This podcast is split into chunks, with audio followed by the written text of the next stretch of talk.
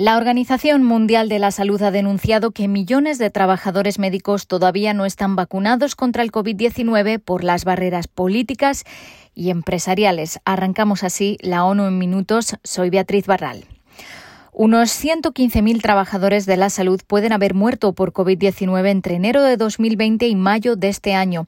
En promedio, dos de cada cinco trabajadores sanitarios y esenciales en todo el mundo están vacunados, pero esa media oculta enormes disparidades. Mientras que en los países ricos más del 80% han recibido la pauta completa, en África es un 10%. El director de la OMS además lamentó que los países ricos ya han repartido un número de dosis de refuerzo equivalente a la mitad de todas las vacunas administradas en países pobres. El doctor Tedros pidió a los líderes del G20 que se reúnen dentro de 10 días en Roma que actúen para cambiar esto. En estos 10 días, dijo, se producirán 500 millones de dosis que si se entregaran al mecanismo COVAX serían suficientes para vacunar al 40% de la población de todos los países a finales de año. El objetivo es alcanzable, pero solo si los países y las empresas que controlan el suministro acompañan sus declaraciones con acciones ahora mismo. La barrera no es la producción. Las barreras son las impuestas por la política y por la obtención de beneficios. Los países del G20 se han comprometido a donar más de 1.200 millones de dosis a COVAX. Hasta ahora solo se han entregado 150 millones. We have no timeline. Para la mayoría de las donaciones no tenemos un calendario, sostuvo Tedros, no sabemos qué va a llegar ni cuándo. Los fabricantes no nos han dicho cuánto recibirá COVAX ni cuándo lo recibiremos. No podemos tener equidad sin transparencia. Por otro lado, el doctor Tedros invitó al gobierno de México a enviar a expertos de su país a la OMS para que conozcan de primera mano el proceso de inclusión de una vacuna en el listado de uso de emergencia. Tedros respondía así a una pregunta sobre las críticas del presidente mexicano, que según informaciones de prensa consideró que la agencia de la ONU actúa con desidia en el proceso de certificación. This is, uh, uh, the first time I'm getting information that they have concerns. Es la primera uh, vez que oigo que tienen preocupaciones. Si están interesados, pueden enviar expertos para ver cómo lo hacemos. Uh, en lugar de que el presidente plantee cuestiones uh, sin ningún contacto con nuestros expertos, um, es mejor dejar a los expertos discutir.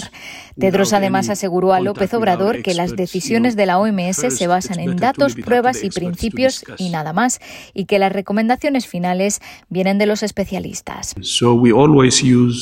Siempre usamos la ciencia y los datos, se lo quiero asegurar a Su Excelencia. López Obrador se refirió en concreto a la vacuna rusa Sputnik y a la china CanSino. Sobre Sputnik, María Ángela Simao, subdirectora de la OMS en el área de vacunación, dijo que la revisión se ha reiniciado hoy jueves después de haber estado en pausa por la falta de una firma en una autorización legal. Ahora la OMS espera recibir los datos que faltan por parte del fabricante y retomar las inspecciones. La contaminación por plásticos en los ecosistemas acuáticos ha crecido considerablemente en los últimos años y se prevé que se duplique para 2030 con consecuencias nefastas para la salud, la economía, la biodiversidad y el clima, según un nuevo informe de la ONU.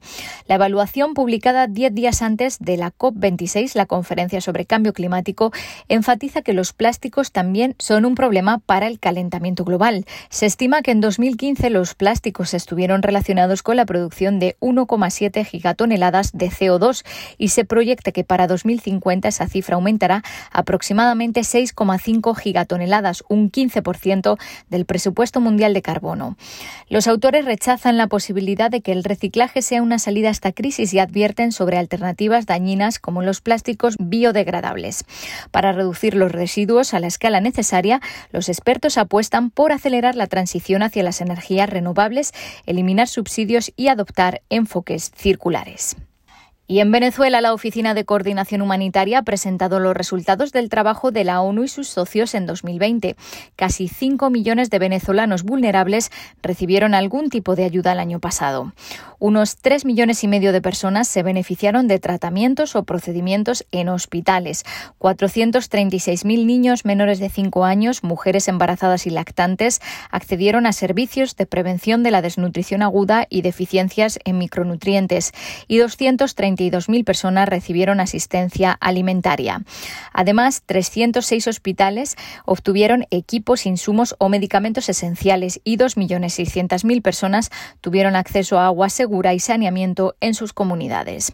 El informe señala que se requieren más recursos y mejor acceso para responder a las necesidades de manera integral y continua, por ejemplo, para acceder a agua segura regularmente o recibir tratamientos médicos completos. Hasta aquí las noticias más destacadas de las Naciones Unidas.